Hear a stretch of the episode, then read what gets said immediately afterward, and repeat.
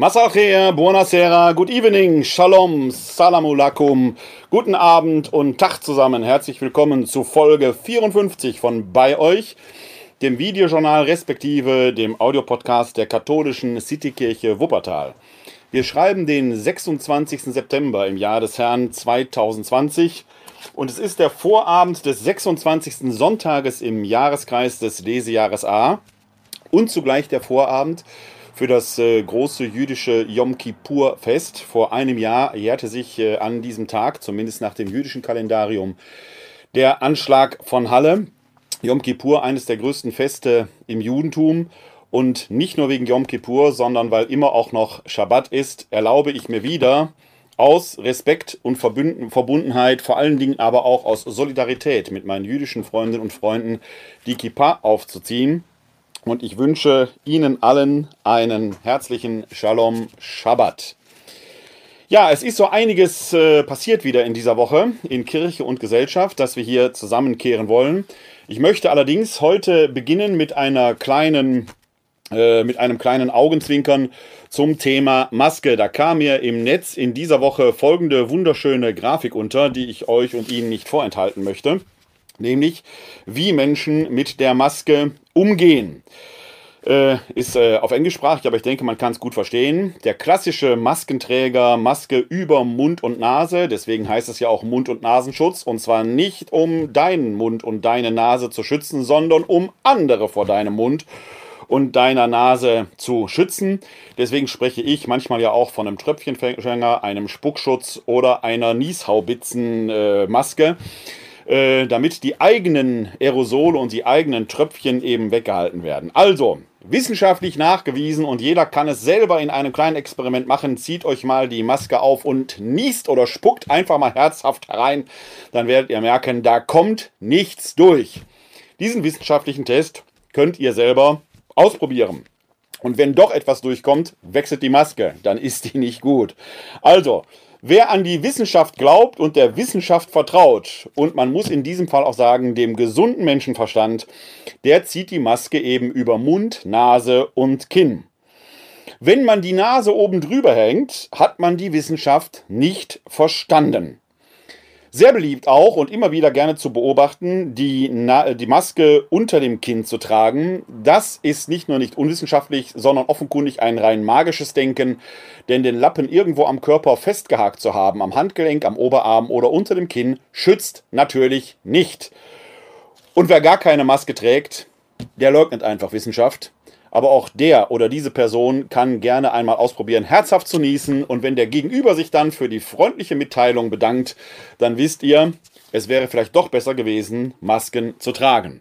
Also ein ganz einfaches Experiment, ganz einfache, simple Geschichte. Masken können helfen, dass wir dieses Virus in Schach bekommen und zwar dadurch, dass wir andere schützen.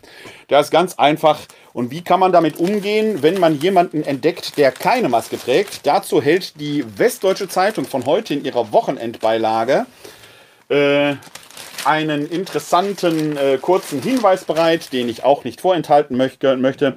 Wie nämlich geht man mit Maskenverweigerern um? Alle, die an die Wissenschaft glauben und die vernünftig mit diesem Coronavirus und der Corona-Pandemie umgehen wollen. Und zwar in größter Gelassenheit. Das ist ja das, was mir auffällt, dass ich in unserer Bevölkerung weitestgehend gar keine Panik und gar keine Angst feststellen kann. Es gibt eine große Gelassenheit und eine große Normalität. Die einzigen, die panisch aufschreien, sind die, die manchmal auf Schiefdenker-Demos unterwegs waren. Und natürlich hat man hier und da immer wieder Leute, die die Maske nicht so ganz korrekt tragen. Da hatten wir auch schon mal, hatte ich schon mal äh, hier in einem äh, Audiopodcast, in einem Videojournal, bin ich schon mal auf Sascha Lobo äh, eingegangen, der sich da auch schon mal drüber mokiert hatte und an sich selbst festgestellt hatte, äh, wie merkwürdig man da selber manchmal reagiert. Ähm, da möchte ich äh, hier draus zitieren, wie man Maskenverweigerer ansprechen kann, und zwar ohne, dass man da die Aggressionen schüren muss. Denn das ist etwas, was wir in unserer Gesellschaft offenkundig zunehmend neu lernen müssen, dass man das Miteinander reden und Kritik üben auch so ausüben kann, äh, dass man den anderen nicht verbal direkt totschlägt und hinterher äh, so einen mittelschweren rhetorischen Bürgerkrieg angezettelt hat. Da gibt die Westdeutsche Zeitung von heute einen wertvollen Hinweis. So sprecht ihr Maskenverweigerer an. Und da schreibt Joel Mohr, Die meisten von uns haben sich schon lange an den Alltag mit Maske gewöhnt. So gehört das Aufsetzen des Mund-Nasenschutzes genauso zum Tagesablauf wie der Griff zum Schlüssel. Wir haben uns als Gesellschaft zu Zeiten einer Pandemie dazu entschieden, uns gegenseitig zu schützen, und so mühsam ist das nun auch nicht. Trotzdem begegnen einem immer wieder Leute, die die Maske unter der Nase tragen oder sie unter das Kinn ziehen, sobald sie einen Sitzplatz im Bus ergattert haben. Was soll das? Und vor allem, wie reagiert man auf solche Menschen? Gerade wenn die Maske nichtsnutzig unter dem Kinn baumelt, bietet es sich an, die Person freundlich darauf hinzuweisen, entschuldigen Sie, ich glaube, Sie haben vergessen, Ihre Maske aufzusetzen. Natürlich ist die Hemmschwelle hoch und vermutlich, vermutlich scannt man das Gegenüber im Voraus sicherheitshalber hinsichtlich möglichen Aggressionspotenzials ab. Außerdem macht der Ton die Musik, wie man so schön sagt. Mit Beleidigungen kommt ihr nicht weit und schadet euch nur selbst. Gibt man sich aber selbst grünes Licht, wird man erstaunt sein, wie unkompliziert die meisten Menschen reagieren. Viele entschuldigen sich, manche ziehen den Nasenschutz einfach wortlos hoch. Die monatelange Berichterstattung über Corona scheint also doch etwas bewirkt zu haben. Wer mutiger ist, kann sogar den Dialog eröffnen. Warum tragen Sie keine Maske? könnte ein guter Gesprächseinstieg sein, wenn jemand partout nicht auf die Aufforderung reagiert. Aber Vorsicht, legt euch gute Argumente zurecht und macht euch auf negative Reaktionen gefasst. Macht der Person klar, dass sie nicht sich selbst, sondern den alten Mann auf dem Vierer gegenüber oder auch das Kleinkind im Kinderwagen schützt, indem sie die Maske trägt. Appelliert an den Gemeinschaftsgeist und seht ein, wenn ihr auf verlorenem Boden kämpft. Es lässt sich darüber streiten, ob es die Aufgabe des Einzelnen ist, seine Mitmenschen auf die Maskenpflicht hinzuweisen. Ein hartes Durchgreifen seitens der Regierung mit Hilfe engmaschiger Kontrollen und konsequenter Geldstrafen wäre natürlich ideal. Doch im Moment, wo man ohne staatliches Backup einem Maskenverweigerer über den Weg läuft, kann es nicht schaden, selbst etwas zu sagen.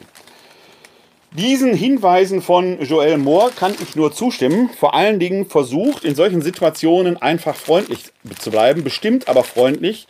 Es hilft nichts, Aggressionen noch weiter in die Welt zu setzen. Diese Welt ist in sich schon aggressiv genug. Aber wenn wir uns gegenseitig darauf hinweisen, dass wir einander schützen, kann man dem einen oder anderen vielleicht tatsächlich beikommen. Denn oft ist es einfach nur ein wenig Vergesslichkeit, eine Nachlässigkeit. Ich stelle es an mir selber manchmal fest, dass ich schon aus dem Auto raus bin, habe die Maske vergessen, muss zurückgehen. Also, wenn es mir so geht, dass ich ab und zu etwas vergesse, äh, wird es anderen auch so ergehen. Und natürlich bin ich froh, wenn mich jemand freundlich und manchmal eben auch bestimmt darauf hinweist, die Maske anzuziehen. Denn wenn wir uns gegenseitig schützen mit diesem Ziel der Solidarität, dann können wir dieses Virus auch in diesen Zeiten, wo die Zahlen wieder hochgehen, auch wenn sie noch nicht das Niveau vom Frühjahr erreicht haben, äh, können wir das Virus in die Knie kriegen. Wie auch immer äh, jetzt die echten Experten, ich meine nicht die Selbsternannten, die die Welt so sehen, wie sie gerne hätten, die auf der YouTube-Akademie studiert haben oder äh, bei der Facebook-Universität ihr Corona-Diplom erworben haben, die meine ich jetzt nicht, sondern ich meine schon die Leute, die sich tatsächlich professionell mit diesen Themen befassen. Wie auch immer man jetzt zu denen stehen mag, äh, sie geben sich schon größtmögliche Mühe, uns beizubringen, wie diese Erkenntnisse nun halt aussehen. Das ist natürlich, und ich weiß das als Theologe aus meiner Profession auch, dass man versuchen muss, aus dem fachwissenschaftlichen Diskurs etwas so zu formulieren, dass die Menschen das verstehen können. Das ist ja dann genau die didaktische Aufgabe, die man hat. Dass das mal mehr oder weniger gelingt, geschenkt.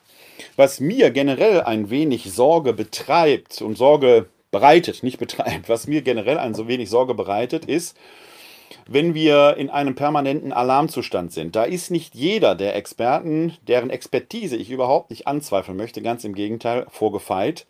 Wenn man immer wieder darauf hinweist, die zweite Welle kommt, die zweite Welle kommt, die zweite Welle kommt und dann kommt die nicht oder nicht so stark, dann wird, wenn sie kommt, die Aufmerksamkeit so abgeschliffen sein, dass dann keiner mehr glaubt. Da gibt diese berühmte Geschichte von dem Mann, der immer durchs Dorf läuft und sagt, im Wald, da ist ein Wolf. Geht man gucken, da ist kein Wolf. Der Mann kommt wieder und sagt, im Wald da ist ein Wolf, da ist kein Wolf.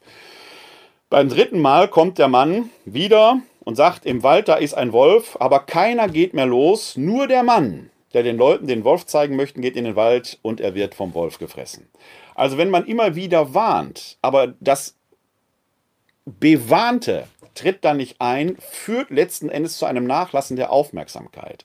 Von daher glaube ich, dass es manchmal klüger wäre, wenn man die Wachsamkeit zwar schärft, aber nicht um den Preis permanent neu Alarm auszuüben und Alarm zu rufen. Wenn ihr gerade ein Geräusch im Hintergrund hört, der Drucker kalibriert sich oder springt gerade an, äh, wird gleich wieder aufhören, dauert jetzt vielleicht ein paar Sekunden, äh, dann wird es gleich wieder vorbeigehen. Das ist so ein bisschen das Problem, dass wir mit diesem permanenten Alarmismus leben müssen. Dagegen äh, muss man vielleicht eher betonen, dass wir generell das Leben neu entdecken, denn wir leben in unserer Gesellschaft ja nur halt in einem Zusammenhang, der größtmögliche Sicherheit verspricht. Wir sind abgesichert und versichert gegen alles Mögliche und gegen jeden und gegen jede Lebensunbill versuchen wir uns entsprechend äh, Mauern zu bauen und was weiß ich was. In unserer westlichen Kultur leben wir vielleicht sogar über unsere Verhältnisse hinaus. Eigentlich mangelt es uns an nichts und jede kleinste Störung im gesellschaftlichen System führt dann schon zu großen und größten Befürchtungen, die dann die einen auf die Straße rennen lassen, weil sie irgendwelche Grundrechte in Gefahr sehen, die sie, von denen sie gerade Gebrauch machen oder andere, die halt ihr Eigentum in Gefahr sehen, ihren kleinen Vorgarten dahin äh, äh, scheiden sehen, den auch eigentlich niemand will. Jede kleinste Störung in der vermeintlichen Selbstverständlichkeit eines Alltages, die eigentlich nur zeigt, dass der Alltag alles Mögliche ist, nur nicht selbstverständlich, bestenfalls eine Gewohnheit, das äh, scheint mir die große Aufgabe zu sein, denn das Leben selbst ist eine in sich höchst unsichere Angelegenheit. Und da bin ich auf einen Artikel gestoßen, ähm, besser gesagt sogar auf zwei äh, Artikel, in denen Gerd Gigerenzer äh, zu Wort kommt, ein Risikoforscher äh, und äh, Psychologe, äh, der sich mit diesem Thema befasst hat. In äh, einem Artikel aus der Zeit, schon vom 16. September 2020, da sagt Gigerenzer, der Risikoforscher, folgendes. Der Risikoforscher Gerd Gigerenzer plädiert für ein grundlegendes Umdenken. So sollten wir uns vom Glauben verabschieden, dass sich die Zukunft stets aus den Trends der Vergangenheit ableiten lasse und das schon in der Schule üben. Statt Schülern jeweils die richtige Antwort auf bekannte Probleme vorzugeben, müsse man ihnen verstärkt beibringen, mit unsicheren Situationen umzugehen und kreative Lösungen für offene Zukunftsfragen zu finden. Die Corona-Pandemie sieht der Risikoforscher geradezu als Lehrstück, um das Leben mit der Ungewissheit zu üben. Das gilt auch für Politiker. Wie sollen sie auftreten in Zeiten, in denen sich die Faktenlage so schnell ändert, dass mitunter heute das Gegenteil von dem gilt, was gestern richtig schien? Das Kompetenznetz Public Health Covid-19, ein Zusammenschluss von mehr als 25 wissenschaftlichen Fachgesellschaften, empfahl kürzlich in einer Handreichung, bestehende Unsicherheiten in der Corona-Pandemie sollten deutlicher benannt und konsequent kommuniziert werden, um die aktive Zustimmung zu den empfohlenen Präventionsmaßnahmen zu fördern. Doch das ist ein Balanceakt auf schmalem Grat. Einerseits sollen Politiker transparent aufklären und auch Fehler eingestehen, andererseits warten der politische Gegner und viele Medien nur auf solche Momente scheinbarer Schwäche, um über sie herzufallen. Wie heikel die Balance ist, hat Gesundheitsminister Jens Spahn kürzlich erlebt, als er eingestand, dass man mit dem Wissen heute keine Friseure und keinen Einzelhandel mehr schließen würde. Prompt verdrehte die Bildzeitung Spahns Aussage zum vermeintlichen Eingeständnis, man hätte Friseure und Altenheime nicht schließen müssen. Doch das hatte der Gesundheitsminister eben nicht gesagt. Er hatte nur erklärt, dass sich der Kenntnisstand seither geändert habe und man deshalb heute anders mit solchen Situationen umgehen könne, auch weil nun alle Mund-Nasen-Masken trügen. Genau das ist der springende Punkt. Und das möchte man all den Klugscheißern, die es dann doch nicht besser wissen, da draußen immer wieder mal sagen. Liebe Leute, wenn im Jahr 2010 bei der Schweinegrippe irgendein selbsternannter Experte mal durch Zufall bei einer Chance von 1 zu 2 in seinen Aussagen was richtig gesagt hat und der andere vielleicht daneben gelegt hat, kann man daraus nicht zwingend schließen, dass der nun immer Recht und der andere immer Unrecht hat. Das ist kein zulässiges Schlussverfahren. Wenn man den Expertinnen und Experten zuhört, dann hilft uns die deutsche Grammatik, nicht nur die deutsche, übrigens in allen Sprachen, die Grammatik erheblich weiter. Bei uns geht es jetzt um die deutsche Sprache, denn wir kennen dort einen Modus, der nennt sich Konjunktiv. Hätte, könnte, würde ist Konjunktiv. Konjunktiv heißt, Hier wird ein Zustand beschrieben, der eintreten kann, aber nicht muss. Das Gegenteil davon ist indikativ. Wenn ich im Indikativ spreche, dann sage ich etwas, was Fakt ist. Wenn ich Aussagen über die Zukunft mache, muss ich eigentlich immer den Konjunktiv bemühen. Und beim Konjunktiv kann es sich immer um Dinge handeln, die eintreten können, aber nicht müssen. Die sollten vielleicht eintreten, weil ich sie mir wünsche. Vielleicht wird sogar der Konjunktiv benutzt, weil etwas völlig irreal ist, ein sogenannter Irreal ist und so weiter und so weiter. Achtet also bitte mal darauf, wann der Konjunktiv in solchen Aussagen benutzt wird. Es könnte eine zweite Welle, die verheerender ist als die erste, kommen muss es aber nicht. Wir befinden uns dort also im Zustand der Wahrscheinlichkeitsrechnung. Echte Wissenschaftlerinnen und Wissenschaftler treffen solche Zukunftsprognosen immer nur im Konjunktiv. Das heißt, man muss schon sehr genau hinschauen. Und in einem solchen Konjunktiv wurde auch im Frühjahr agiert, als man eben noch keine Masken äh, als man noch keine Erkenntnisse hatte, was dieses genau, Virus genau macht. Und deswegen hat Jens Spahn natürlich recht, mit dem Wissen von heute hätte man nicht schließen müssen. Und da haben wir schon wieder den Konjunktiv, nämlich quasi aus der Futur, aus der Sicht des Heute zurückgeblickt in eine Zeit, wo das Heute noch Futur war. Man hat eben gelernt. Deswegen, und auf diesen Satz kommen wir gleich nochmal zurück, hat Jens Spahn ja schon im April, als er offenkundig ahnte, dass die Erkenntnisse möglicherweise aus der heutigen Sicht andere Schlüsse zugelassen hätten, und ihr merkt, ich spreche immer noch im Konjunktiv, man diesen Lockdown so nicht haben müssen. Trotzdem muss man natürlich Schutzmaßnahmen ergreifen. Aha, Abstand, Hände waschen, Alltagsmaske. Das alleine hilft schon weiter. Wenn man dann aber wie in Hamm Hochzeiten feiert, mit überdimensionierten Festgesellschaften, wo die Festteilnehmer sich permanent untereinander austauschen und man nicht auf Abstand achtet und so weiter, dann darf man sich nicht wundern, wenn plötzlich da auch wieder Schulen und Kindergärten geschlossen werden. Und da möchte man doch sagen, liebe Leute, achtet aufeinander, heiratet, feiert das Fest eures Lebens, aber in diesem Jahr unter besonderen Bedingungen. Man muss also nicht in eine grundlose Angst verfallen, ganz im Gegenteil, denn wenn zu viel Angst da ist, ist das genauso schädlich wie zu wenig Angst. Darauf macht Gerd Gigerenzer in einem Beitrag äh, aufmerksam, der in der Welt veröffentlicht wurde, und zwar am 24. September, also von heute aus gesehen vor zwei Tagen. Da sagt Gigerenzer auf die Frage, es gibt Menschen, die sich nicht aus dem Haus trauen, die um ihr Leben fürchten, wenn der Mann von den Gaswerken den Zählerstand ablesen will. Wie viel Angst ist krank, wie viel ist gesund? Da antwortet Gigerenzer drauf. Zu wenig Angst kann genauso gefährlich sein wie zu viel Angst. Menschen, die von Angst getrieben sind, bringen sich oft zusätzlich in Gefahr. Das sehen wir in Deutschland daran, dass die Anzahl der Personen, die mit akuten Erkrankungen ins Krankenhaus gehen, deutlich zurückgegangen ist. Wir haben bei Schlaganfällen, Krebserkrankungen und Herzinfarkten einen Rückgang von 30 bis 40 Prozent. Das sind oft Menschen, die aus Angst, sich mit Corona zu identifizieren, nicht ins Krankenhaus wollen. Sie riskieren lieber schwere gesundheitliche Schäden, sogar Todesgefahr. Wie sich das auf Krankheits- und Todeszahlen auswirkt, werden wir erst in einigen Monaten oder Jahren sehen. Mich erinnert das an die Reaktion der Menschen auf die Anschläge vom 11. September 2001. In der Folge mieden viele US-Amerikaner über Monate hinweg Inlandsflüge und sind stattdessen lange Strecken mit dem Auto gefahren. Die Zahl der Verkehrstoten in den USA stieg im Jahr nach den Anschlägen spürbar an. Aber natürlich ist Angst während der Pandemie auch gesund. Hier gilt die alte Weisheit, am besten ist man dran, wenn man ein bisschen Angst hat. Denn, und das muss man klar sagen, Angst ist natürlich ein evolutionäres Potenzial, das wir haben. Wenn man draußen früher in den Höhlen sah, in den Blättern bewegt sich etwas und man hört auch das Fauchen eines Säbelzahntigers, dann ist die Angst lebenserhaltend. Wenn man aber nun nie mehr aus der Höhle herausgehen würde, weil sich da draußen ein Säbelzahntiger befinden könnte, wird man in der Höhle verhungern. Sie haben also die Wahl, wenn Sie zu viel Angst haben, verhungern Sie. Wenn Sie zu wenig Angst haben, werden Sie gefressen. Sterben werden Sie in jedem Fall.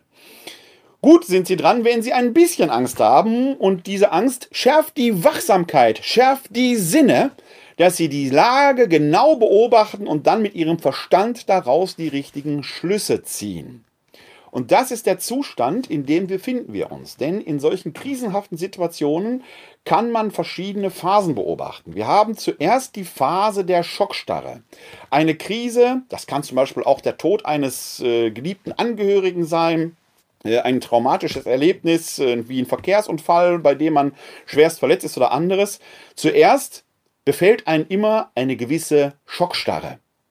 Man ist der Krise erstmal ausgeliefert, weil sie eine Unterbrechung, ein Riss im Alltag bedeutet. Das Gewohnte ist außer Kraft gesetzt.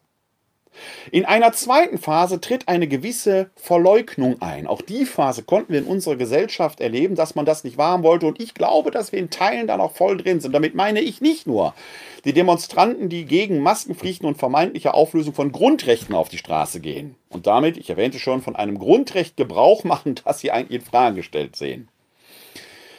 Zu dieser Verleugnung gehört eben auch, wenn man denkt, scheiß drauf, Male ist doch nur einmal im Jahr. Zu dieser Verleugnung gehört, wenn das Oktoberfest zwar abgesagt wird, man aber jetzt in den Kneipen hoch die Tassen macht und sich dort in den Arm liegt. Auch da wird man sehen, dass die Zahlen wieder hochgehen. Das ist alles Phase der Verleugnung. Ebenso wie wenn man sagt, Mensch, man heiratet doch, hoffentlich, nur einmal im Leben. Also lassen wir doch da die Luzi richtig tanzen. In dieser Phase befinden wir uns und nach dieser Phase der Verleugnung wird eine Phase der Konsolidierung kommen, in der wir mit Vernunft und Verstand damit umgehen. Man muss aber wahrscheinlich erstmal so richtig auf die Schnauze gefallen sein, bevor man das begreift. Ich hoffe, dass wir nicht auf die Schnauze fallen müssen, aber wenn man auf Hamm guckt oder hier in die Nachbarschaft in Remscheid, wo die Zahlen relativ hoch sind, oder teilweise eben in Bayern, wo manche sich das Oktoberfest auf keinen Fall nehmen lassen wollen, dann merkt man da schon, dass da doch einiges noch an Verleugnung aktiv ist. Und wie gesagt, damit meine ich nicht unbedingt die Demonstranten, die auf die Straße gehen. Wir müssen also zu einem vernünftigen Umgang zurückfinden. Und in der Krisenmechanik ist es das auch, was irgendwann kommen wird. Und vielleicht stehen wir in diesem heißen Herbst in dem wir natürlich nicht die Räume permanent wahrscheinlich mit offenem Fenster belüften können, weil es schlicht und ergreifend zu kalt wird, genau vor dieser Herausforderung. Und vielleicht sieht auch der eine oder die andere ein, dass so eine Maske vor dem Gesicht jetzt den Atem auch nicht komplett hinwegnimmt. Es helfen schon die einfachen OP-Masken, da kann man sehr gut drin atmen, finde ich. Die FFP2-Maske ist gegebenenfalls eine Herausforderung, manchmal aber auch hilfreich. Gerd Gigerenz ist also recht zu geben. Ein bisschen Angst ist sehr hilfreich. Zu viel Angst ist schädlich. Denn viele gehen eben jetzt nicht ins Krankenhaus, weil sie Angst haben, sich da anzustecken. Und da muss man, darf man auch Ursache und Wirkung wieder nicht verwechseln. Da geht es eben nicht darum, dass keine Intensivbetten zur Verfügung stünden, weil man die vorhält für Covid-Kranke. Nein, es ist die Angst, die die Leute da feuern hält und dann stirbt man eben Hause an einem Herzinfarkt. Ja, stellt sich natürlich die ganze neue Frage, ist das jetzt in, mit, an oder durch Corona passiert? Nein, es ist einfach durch die eigene Angst gewesen, das Risiko nicht abzuschätzen. Risikoabschätzung ist also das große Thema. Und deswegen hat natürlich Jens Spahn völlig recht, wenn er im April im Tagesspiegel sagte, wir werden uns einander eines Tages viel zu verzeihen haben. Es ist der Vorabend von Yom Kippur. Und wir können von unseren jüdischen Freundinnen und Freunden an diesen, in dieser Zeit viel lernen denn am Vorabend von Yom Kippur wird dort äh, seit Jahrhunderten ein Gebet gebetet, das Kol Nidrei, mit dem man Gott, ich will nicht sagen um Verzeihung bittet, aber es ist ein besonderes Gebet, mit dem man sich vielleicht selber daran erinnert, wie gehen wir eigentlich mit eigenen Gelübden um, wo binden wir uns und wo binden wir uns nicht und was würde es bedeuten, wenn wir ein Gelübde, ein Versprechen oder einen Vertrag haben, den wir so nicht halten können, weil das Leben ebenso seine Wolken schlägt. Denn mit dem Wort binden wir uns eigentlich. Das Kol Nidrei, im Talmud überliefert, heißt in der deutschen Übersetzung, und es hat seinen Platz an diesem Abend, am Vorabend von Yom Kippur, alle Gelübde, Verbote, Bandsprüche, Umschreibungen und alles, was dem gleicht, Strafen und Schwüre, die ich gelobe, schwöre, als Bann ausspreche, mir als Verbot auferlege von diesem Yom Kippur an bis zum erlösenden nächsten Yom Kippur, alle bereue ich, alle seien ausgelöst, erlassen, aufgehoben, ungültig und vernichtet, ohne Rechtskraft und ohne Bestand. Unsere Gelübde seien keine Gelübde, unsere Schwüre keine Schwüre. Merkwürdiges Gebet für unsere europäischen Ohren, kann man daraus nicht schließen, dass Jüdinnen und Juden nicht zu trauen ist, weil sie doch von vornherein in ihrem Gebet ja quasi schon befreit haben davon? Gilt dort ein Ja nicht als Ja und ein Nein nicht als Nein? Wohl kaum. Erstens ist die Einführung dieses Kol Nidrei in die jüdische Liturgie höchst umstritten gewesen. Es war kein einfacher Prozess, bis sich das in die jüdische Tradition hineingebracht hat. Ich lege euch mal einen Link zu dem entsprechenden Wikipedia-Artikel in die Show Notes. Findet ihr unten drunter oder oben, unten drunter oder oben drüber, eben wie unsere Kontaktdaten, unter denen ihr uns erreichen könnt, Feedback zu dieser Sendung hinterlassen könnt. Nach wie vor könnt ihr eben äh, E-Mails zum Beispiel schreiben an bei-euch katholische-citykirche-wuppertal.de. Ich freue mich darüber, wenn ihr auch thematische Anregungen habt. Aber in den Shownotes findet ihr eben auch den Link zu diesem äh, Wikipedia-Artikel, der äh, sehr informativ an dieser Stelle ist. Es geht hier eher bei diesem, das ist ja ein Gebet. Ein Gebet, das die Beter als Gemeinschaft Gott gegenüber sprechen. Und wenn wir Gott gegenüber unsere Schwüre, unsere Gelübde, unsere Verträge brechen, sieht es schlecht für uns Menschen aus, denn er ist der Höchste. Das heißt, wir haben hier in diesem Kol Nidrei eigentlich ein Gebet der Selbstrelativierung, bei dem jedes Wort, das wir sagen, gleichzeitig in Frage gestellt wird. Kannst und willst du dieses Gelübde, diesen Schwur, diesen Bann, diesen Vertrag wirklich so unterschreiben? Wirst du ihn halten können? Und das ist der entscheidende Punkt. Wir können nicht nicht handeln, auch in einer solchen Krise nicht. Aber man muss sich doch immer klar machen, dass morgen unter, andre, unter Umständen andere Fakten gelten könnten als heute. Wenn ich also im Modus des Klugscheißens hingehe und sage, hier stehe ich und gar nicht anders, dann nehme ich mir selbst meine Handlungsmöglichkeit, mich selbst zu revidieren. Und das macht dieses Colony Direi. Es sagt eben, ich kann in dem, was ich gelobe, auch irren. Und Gott gegenüber diesen Irrtum für das kommende Jahr von vornherein in Rechnung zu stellen, ist doch eine wunderbare Erkenntnis, zu wissen, dass ich am nächsten Yom Kippur, dem großen Versöhnungstag, die erlösende Verzeihung vielleicht empfangen kann. Anstatt beharrend auf dem eigenen Standpunkt sich nicht weiter zu bewegen. Vergessen Sie bitte nie, vergesst nie, ein Standpunkt hat die Ausdehnung einer Singularität, den Aktionsradius einer geistigen Mülltonne.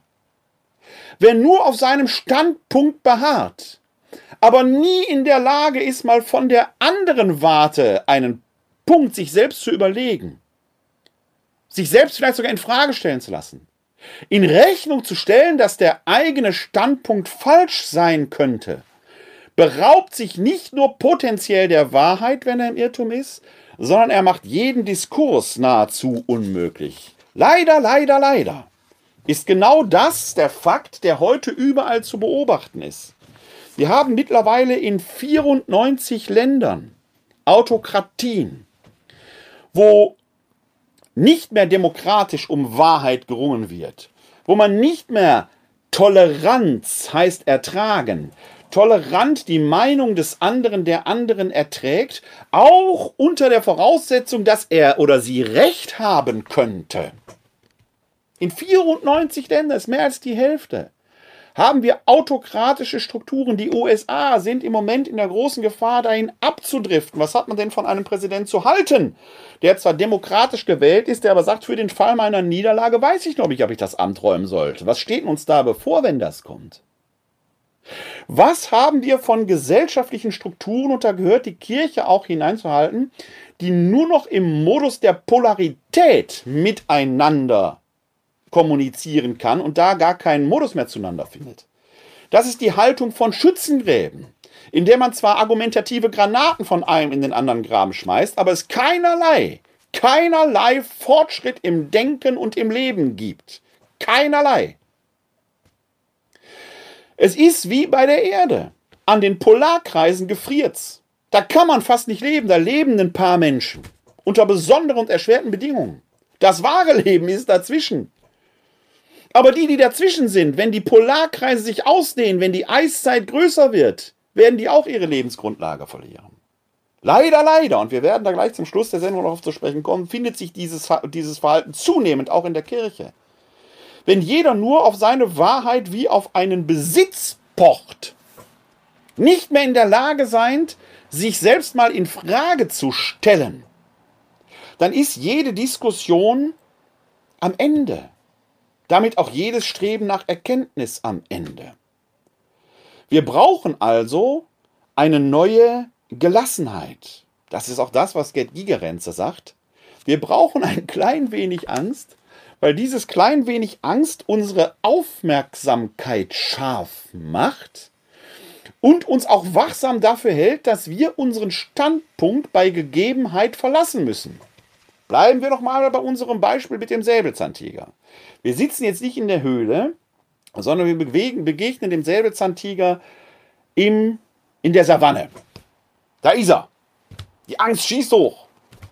Die Angst kann mich jetzt stark machen und mich befähigen, auf Angriff zu gehen. Das ist bei einem Säbelzahntiger möglicherweise nicht die klügste aller Entscheidungen, aber es wäre eine potenzielle Möglichkeit.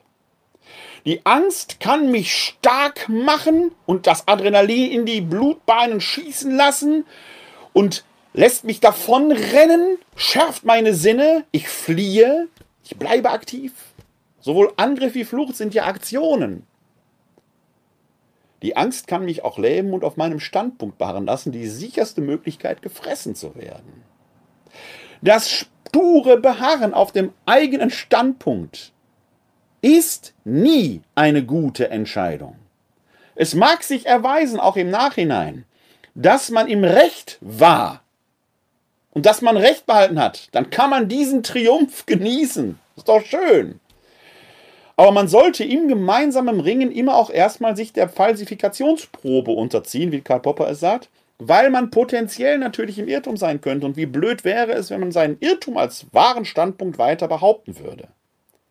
Wir Menschen sind leider mit der göttlichen Gabe, nein, nicht leider, wir Menschen sind mit der göttlichen Gabe der Erkenntnis von Gut und Böse begabt, aber wir sind nicht Gott.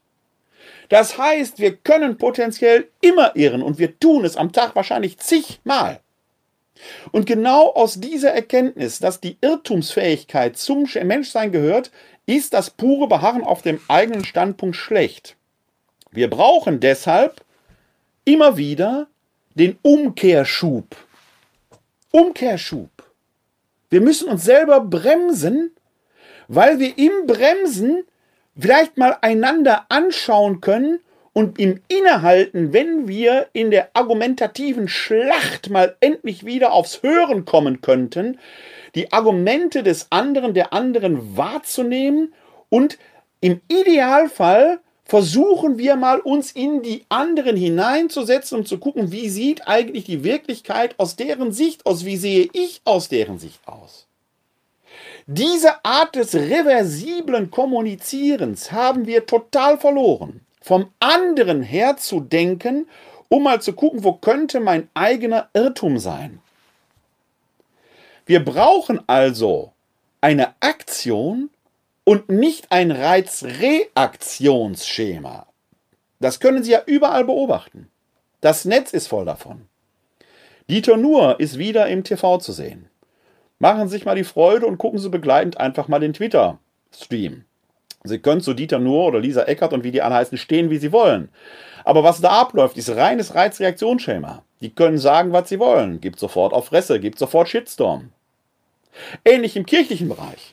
Sie brauchen nur einen Protagonisten, welcher Art auch immer zu haben, und die Gegenseite wird sofort reagieren. Hier im Erzbistum Köln. Hier im Erzbistum Köln. Der Kardinal Rainer Maria Wölki braucht nur eine Äußerung zu machen, dann zählen Sie langsam von 5 auf 0, dann wird im Kölner Stadtanzeiger ein Artikel von Joachim Frank erscheinen, der das alles in Frage ziehen wird. Man muss dazu sagen, der Kölner Stadtanzeiger interessiert hier in Wuppertal kaum jemanden. Aber es ist schon interessant, dieses Reizreaktionsschema zu beobachten. Dieses Festsitzen im Stellungskampf ist in Gesellschaft und Kirche tödlich und wir haben uns da eingerichtet. Es ist wie im Ersten Weltkrieg. Es ist tödlich. Tod auf allen Seiten. Im Westen nichts Neues. Leid, Verwundete aller Orten. Aber es gibt keinen Fortschritt im Denken. Weder in der Klimakrise, also in den Klimafragen, noch in Covid, noch in der Kirche, wenn wir an, den Missbrauchs, an das Missbrauchsdebakel, möchte man mittlerweile fast sagen, denken. Gut, die deutschen Bischöfe haben letzte Woche zusammengesessen und haben sich endlich dazu durchgerungen, die Anerkennung, die Zahlungen für, eine, für die Anerkennung des Leids von 5.000 waren es, glaube ich, auf 50.000 äh, anzuheben. Das ist erstmal eine Anerkennung, ist noch lange keine Entschädigung, weiß auch jeder, wird auch nicht so genannt. Und natürlich sind die Opferverbände zu Recht noch nicht damit zufrieden. Wie will man denn ein solch erlittenes und angeteines Leid auch angemessen entschädigen? Leben, die in jungen Jahren auf diese Weise vernichtet worden sind, von Priestern, die gelobt haben, den Menschen zu dienen. Ist das die heilige Kirche, von der alle geredet haben? Ist das die heilige Kirche, wenn bis heute nicht klar ist, wer hat da eigentlich Verantwortung getragen? Hier im Erzbistum Köln sollte ja schon am 12. März äh, eine Pressekonferenz stattfinden, in der auch ja, Verantwortliche benannt werden sollten. Und dann musste diese Pressekonferenz kurzfristig abgesagt werden, weil Persönlichkeitsrechte dadurch hätten verletzt werden können, auch von Verantwortlichen. Ist in einem Rechtsstaat ist das so und das ist auch richtig und gut so, dass selbst die, die Verantwortung auf sich geladen haben und auch Täter haben Persönlichkeitsrechte. Schlimm für die Opfer, aber wenn wir in einem Rechtsstaat leben, in dem wir auch nicht vorverurteilen wollen, dann müssen wir auch das ertragen. Also die Pressekonferenz am 12. März wurde abgesagt. Man wartet bis heute darauf, dass sie umgesetzt werden soll, denn das Wort des Bischofs und auch des Generalvikars stehen weiterhin, dass das erfolgen soll. Man weiß nur nicht wann. Ich vertraue darauf, dass diesen Worten auch Taten folgen werden. Ich habe da auch keinen Zweifel dran. Jetzt konnte man aber in der letzten Woche in der Beilage, in der Zeitbeilage Christ und Welt ein sehr langes Interview mit dem Kölner, mit dem Hamburger Erzbischof Stefan Hesse lesen in dem er darauf eingeht und der Name schwabberte immer schon so als Gerücht durch die Gegend, äh, weil äh, Stefan Hese äh, hier im Erzbistum Köln Generalvikar und davor auch Personalchef war, also mit Sicherheit auch mit solchen Fragen befasst war. Und man merkt diesem Interview an, dass man zwischen den Zeilen kann man das lesen, dass dieses Gutachten, um das es geht, von dem der Kölner Erzbischof Rainer Maria Wölke und der Generalvikar Markus Hofmann sagen, es ist ihnen selbst nicht bekannt, weil sie eben vorher äh, ähm, äh, nicht darauf reagieren wollten und sich auch nicht äh, und darauf unvoreingenommen reagieren wollten. Denn theoretisch kann es sein, dass ja auch ihre Namen da drin stehen. Dass dieses Gutachten der Münchner Anwaltskanzleien durchgestochen worden ist. Wie auch immer. Wenn Journalisten ihren Job gut machen, dann ist das Teil des Spiels. Und äh, Erzbischof Hese geht natürlich jetzt, weil es auch da um ihn geht, äh, in eine Frontstellung und äh, versucht natürlich da seine Meinung entsprechend zu positionieren. Das ist okay, das ist ein gutes Recht. Natürlich erscheint im Kölner Stadtanzeiger sofort ein weiterer Artikel, äh, wo es um den Kampf mit der Verantwortung geht. Und wo man versucht, die Protagonisten gegeneinander auszuspielen. Denn es ist etwas heikel, die Geschichte, denn in dem Interview in der Zeit und die Links dazu findet ihr in den Show Notes. Teilweise befinden die sich leider hinter einer Paywall, das kann ich leider nicht verhindern, aber ich lege euch die Links trotzdem in die Show Notes. Es ist interessant, das einfach zu lesen, weil es sich bei Stefan Hese und äh, dem Hamburger Erzbischof und dem Kölner Erzbischof Rainer Maria Wölki natürlich nicht um irgendwelche Leute handelt, sondern Stefan Hese war mal Generalvikar von Rainer Maria Wölki, also der engste Mitarbeiter der Stellvertreter sogar, das alter Ego. Näher kann man sich quasi nicht kommen in diesen Fragen. Und sie geraten jetzt in eine Frontstellung, die unauflösbar scheint. Denn diese Frontstellung geht weiter über, weit über diese Frage hinaus. Erstens, was die inhaltliche Frage zu den Missbrauchsfragen angeht, und das deutet sich in diesem Interview äh, in Christ und Welt entsprechend an dass natürlich auch der Kölner Erzbischof in Personalkonferenzen damals mit drin gesessen hat, an denen auch Stefan Hese teilgenommen hat. Das wird aber auch an keiner Stelle äh, geleugnet. Sondern auch, weil der Hamburger Erzbischof, was zum Beispiel Fragen des synodalen Weges angeht, was die Fragen der Sexualmoral angeht, sich komplett anders positioniert als der Kölner Erzbischof. Man braucht aber generell nur auf den synodalen Weg zu gucken, welche Frontstellungen da sind. Das ist ja wie bei den beiden Königskindern. Werden die irgendwie zueinander finden? Oder bilden sich da die nächsten Polarkreise, die nächsten Schützengräben aus? Wie können wir in solchen Zeiten in denen in Kirche und Gesellschaft eine Frage drängender als die andere ist. Der Umgang mit Missbrauchsopfern, der Weg der Kirche in die Zukunft, die Rolle der Frauen in der Kirche.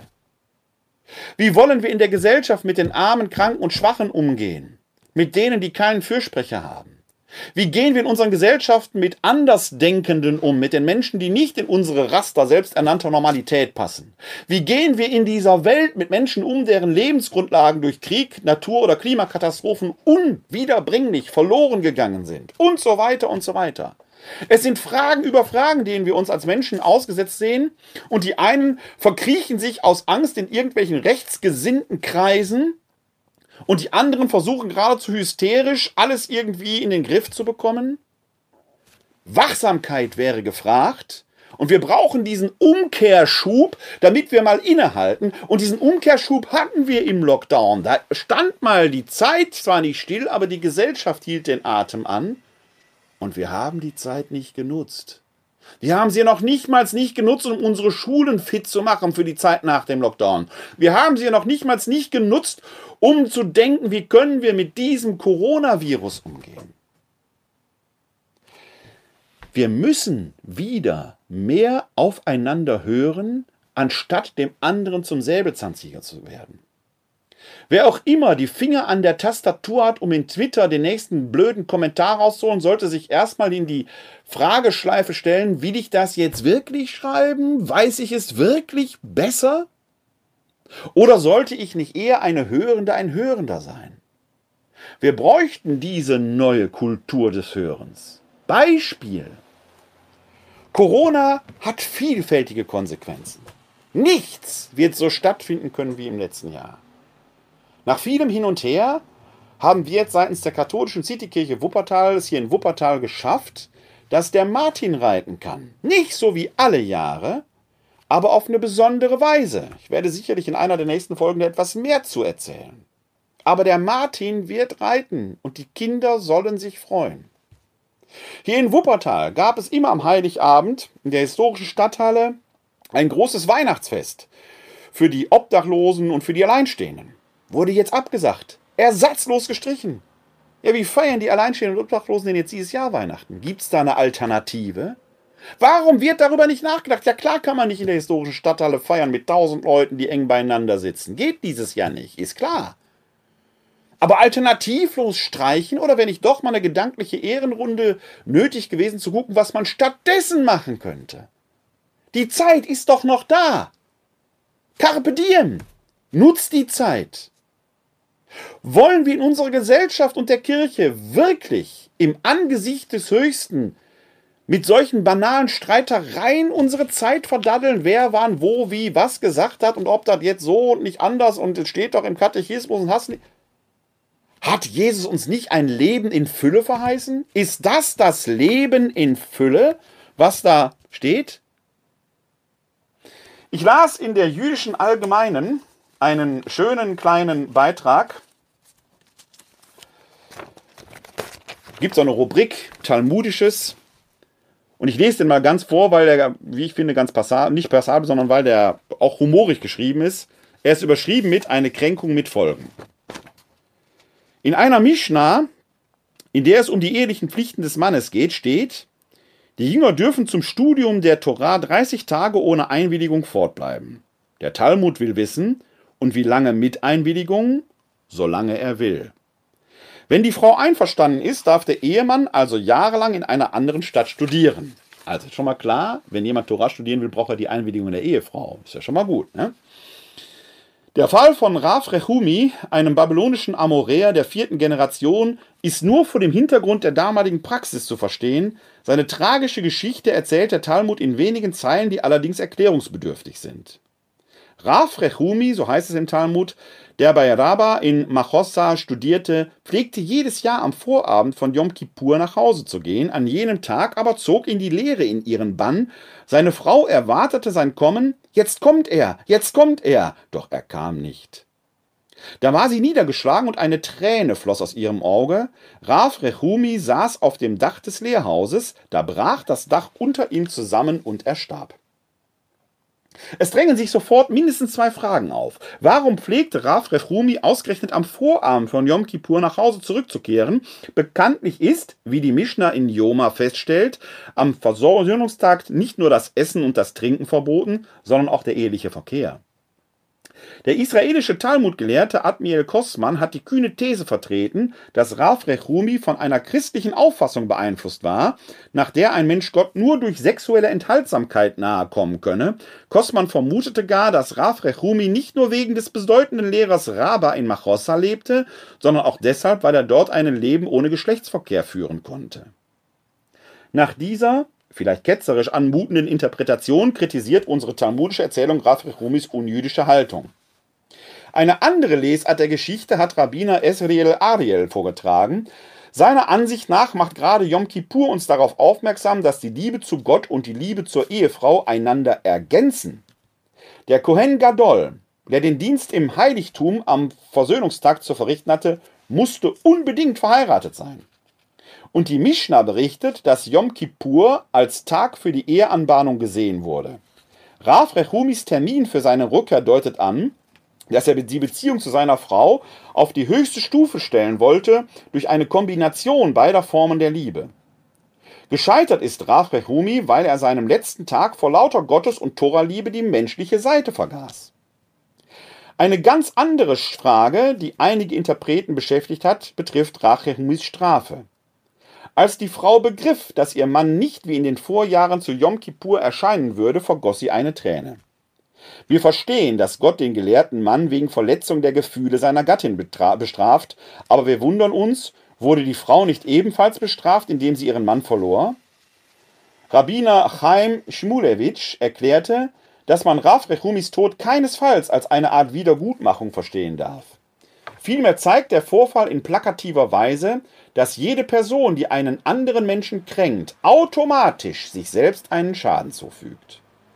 Was lehrt uns Rav Rechumis Geschichte, die übrigens von der israelischen Ginzu Blues Band als Ballade gesungen wurde, dass sogar ein beflissener Tora-Gelehrter einen anderen Menschen verletzen kann, wenn er nicht sehr achtsam ist.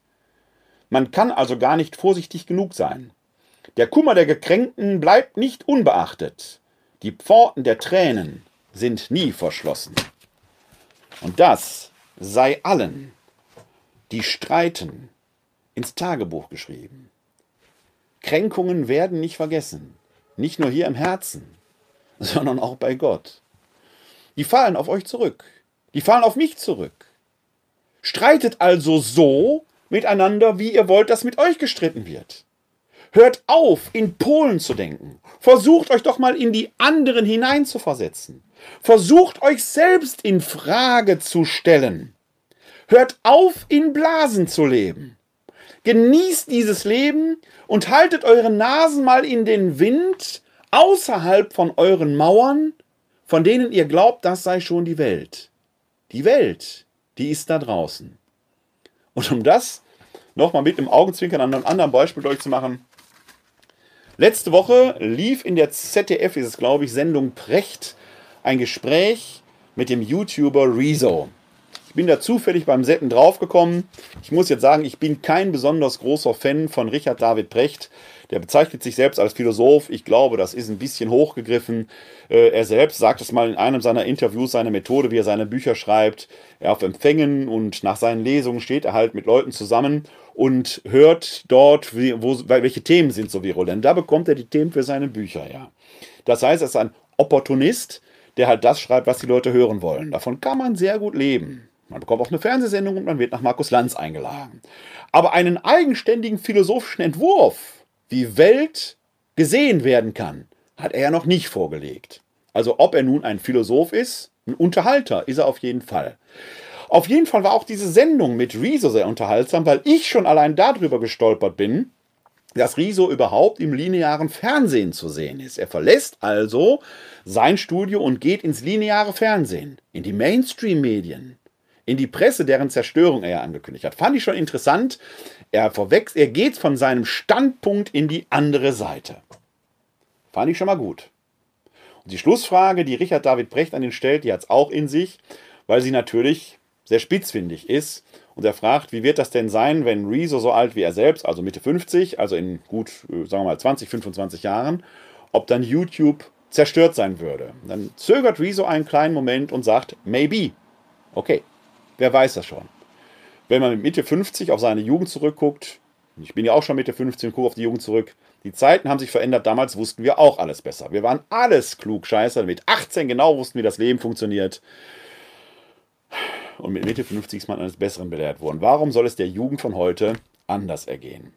Und Gott sei Dank ist die Jugend aufrührerisch und bleibt aufrührerisch und lässt uns älter gewordene nicht in Ruhe und treibt uns vor sich her. So soll es sein.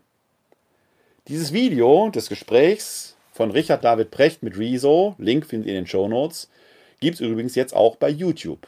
Denn auch das ZDF verlässt die lineare Existenzlinie und geht in die zirkuläre Blase der sozialen Medien. Die Kommentare darunter sind herrlich.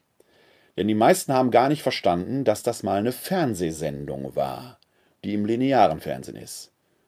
Oh Gott, möchte man sagen.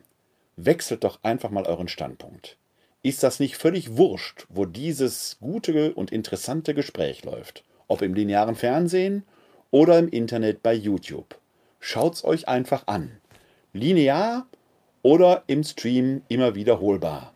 Es sind nur Kanäle. Und deshalb kann man auch allen, die ihre Informationen im Internet suchen und bei den sozialen Medien meinen, sie werden gut aufgehoben, ab und zu seine Nase mal in eine gedruckte Zeitung zu halten, kann überraschender sein, als man denkt. Denn die Algorithmen liefern euch nur die Themen, die ihr sowieso schon erwartet. In so einer Zeitung steht manches Überraschende drin, das man gar nicht gefunden hätte, wenn man nur auf seinem Standpunkt beharren würde. Lebt lang und in Frieden. Lebt mit großer innerer Weite. Und vor allen Dingen und um Gottes Willen, bewegt euch mal von euren Standpunkten weg. Wir brauchen den Umkehrschub, damit wir aus diesem neuen Sein, wenn wir kurz innegehalten haben, eine neue Bewegung entwickeln können, im Idealfall aufeinander zu. Wie der Zufall es will, und ich weiß gar nicht, ob das immer überhaupt Zufälle sind, wird uns dieses Thema auch am 26. Sonntag im Jahreskreis beschäftigen. Denn äh, die erste Lesung habe ich für heute ausgesucht. Äh, ist da durchaus interessant. Sie entstammt dem Propheten Ezechiel.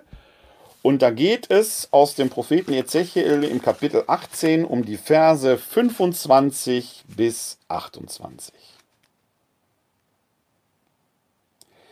Lesung aus dem Buch Ezechiel. So spricht der Herr, Ihr sagt, der Weg des Herrn ist nicht richtig. Hört doch, ihr vom Haus Israel, mein Weg soll nicht richtig sein? Sind es nicht eure Wege, die nicht richtig sind? Wenn ein Gerechter sich abkehrt von seiner Gerechtigkeit und Unrecht tut, muss er dafür sterben. Wegen des Unrechts, das er getan hat, wird er sterben. Wenn ein Schuldiger von dem Unrecht umkehrt, das er begangen hat, und nach Recht und Gerechtigkeit handelt, wird er sein Leben bewahren. Wenn er all seine Vergehen, die er verübt hat, einsieht und umkehrt, wird er bestimmt am Leben bleiben. Er wird nicht sterben. Wort des lebendigen Gottes. Dank sei Gott. Wir haben es hier mit einem Prophetenwort zu tun, aber hier spricht nicht der Prophet, sondern der Prophet Ezechiel gibt Worte des Herrn wieder, also Gottes selbst. Er, der von sich sagt, ich bin. Und der Herr, der Schöpfer, sagt als erstes, ihr sagt, der Weg des Herrn ist nicht richtig. Das ist genau die Situation, über die wir in dieser Sendung hier mehrfach gesprochen haben. Mehrfach gesprochen haben. Wer nur auf seinem eigenen Standpunkt beharrt, wird von diesem Standpunkt aus alle anderen Standpunkte automatisch als falsch betrachtet, weil er seine eigene Sichtweise absolut setzt. Wer sich selbst im Mittelpunkt der Welt wähnt, wird nie begreifen, dass die anderen das genauso sehen. Natürlich nicht mit Blick auf seine Person, sondern sie selbst sind auch Mittelpunkt der Welt. Oder wie ich sage, sie glauben, sie wären im Mittelpunkt der Welt, welch eine Unverschämtheit, das steht doch schon nicht. Von diesem Standpunkt aus kann Gott natürlich immer noch falsch sein. Man kann Gott immer nur anklagen. Warum macht er das nicht so? Warum macht er es nicht so? Warum lebe ich eigentlich nicht im Schlaraffenland? Ihr sagt, der Weg des Herrn ist nicht richtig. Ihr sagt. Also das Volk Israel. Auch das müssen wir uns klar machen in den ganzen Diskussionen, egal ob es um Kirche, Gesellschaft, synodaler Weg oder was weiß ich was ist. Wir sind schnell dabei, der Gegenseite Blindheit vorzuwerfen, der Gegenseite zu sagen, sie muss umkehren, der Gegenseite zu sagen, was sie alles falsch sieht. Man selbst natürlich immer im Recht. Die Klage Gottes richtet sich an alle. An alle. Ihr sagt, der Weg des Herrn ist nicht richtig. Hört doch, ihr vom Haus Israel, mein Weg soll nicht richtig sein. Sind es nicht eure Wege, die nicht richtig sind? Diese Frage ist die erste, die zu stellen ist. Bevor wir den anderen permanent zur Umkehr aufrufen, und da ist jetzt völlig egal, ob es Maria 2.0 ist, die alle anderen zur Umkehr aufrufen, oder Maria 1.0, die Maria 2.0 zum Umkehr aufruft. Immer wenn wir den anderen, die anderen zur Umkehr aufrufen, ist der Fehler schon gemacht. Denn Umkehr fängt immer bei mir an. Ich muss umdenken. Ich muss umkehren. Ich muss den Standpunkt neu justieren. Ich kann das nicht von anderen erwarten. Wenn ich den anderen zur Umkehr aufrufe, sage ich doch selbst, ich bin doch schon auf dem richtigen Weg. Mit welchem Recht? Deshalb fährt der Text fort. Wenn ein Gerechter sich abkehrt von seiner Gerechtigkeit und Unrecht tut, muss er dafür sterben. Wie sicher kann man sein, dass man selbst auf dem richtigen Standpunkt ist? Alle Experten in der Covid-Krise, die mit Blick auf die Zukunft in Indikativen sprechen, sollten sich fragen, mit welcher Gewissheit sie die Zukunft vorhersehen könnten. Mit der Gewissheit, mit der man die Lottozahlen am Freitag für die Ziehung am Samstag äh, äh, ankreuzt. Über die Zukunft können wir immer nur im Konjunktiv reden. Sie könnte so eintreten, es könnte aber auch genau anders kommen. Jede und jeder, der in selbstgemachter Gerechtigkeit, in Selbstgerechtigkeit über andere vorschnell urteilt, und sei es, weil man sagt, es steht doch im Katechismus oder steht doch da oder steht doch da. Das Wort Gottes ist interpretabel. Es ist nicht so eindeutig, wie wir es gerne hätten. Wir haben es ja gerade aus der Geschichte äh, über die Kränkung erfahren, wie man selbst dieses, diese Talmud-Geschichte aus ganz unterschiedlichen Perspektiven betrachten kann. Es ist der Standpunkt, der die Perspektive macht. Und wenn ich diesen Standpunkt wechsle, dann kommt eine neue Perspektive hinein. Wenn ich Ihnen zum Beispiel diese Flasche hier entgegenhalte und ich behaupte, auf dieser Flasche ist ein großes Logo, da steht Bio still drauf, dann werden Sie sagen, wo ist denn das große Logo? Wir sehen nur ein kleines Logo. Wir wechseln mal den Standpunkt und dann werde ich sehen, Mensch, Sie hatten recht. Und Sie werden sagen, der Kleine hatte recht. Die Wahrheit ist nie eindimensional. Es ist selbstgerecht, den eigenen Standpunkt absolut zu setzen. Und das ist schon das größte Unrecht, weil es anderen die eigene Perspektive abspricht. Aber es gibt Rettung. Es gibt Rettung.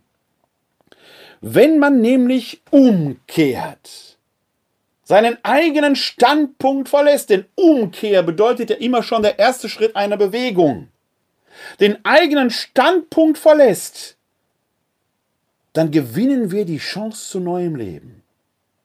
Und in diesem Sinne, mich selbst eingeschlossen in den Plural, sage ich, kehrt um und beginnt dieses Leben jeden Tag neu.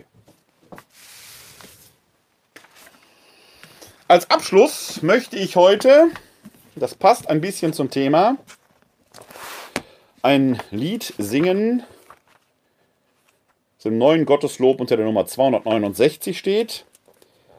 Es gehört eigentlich in die österliche Bußzeit hinein, die Fastenzeit, aber wenn es ums Umkehr geht, passt das natürlich hervorragend. Und es ist ein Hymnus, der aus dem 6. Jahrhundert stammt, ursprünglich Jam Christe Sol Justitia hieß und äh, ja, aus dem Mailänder Hymnar entnommen ist. Ich singe es jetzt in der deutschen Übersetzung.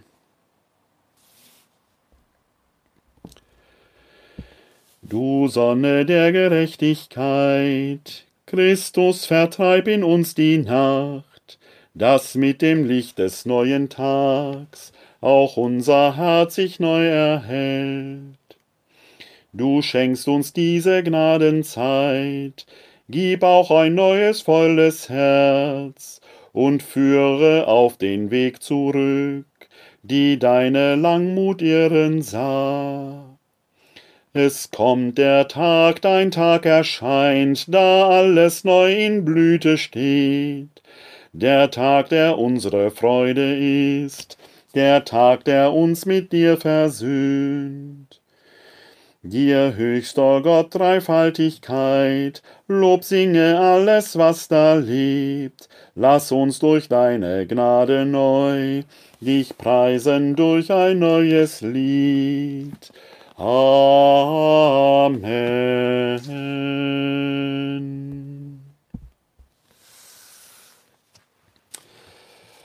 Ja, wenn Ihnen diese Sendung gefallen hat, dann geben Sie mir gerne ein Like oder noch mehr freue ich mich darüber, wenn Sie diese Sendung teilen, indem Sie auf den Teilen-Button klicken.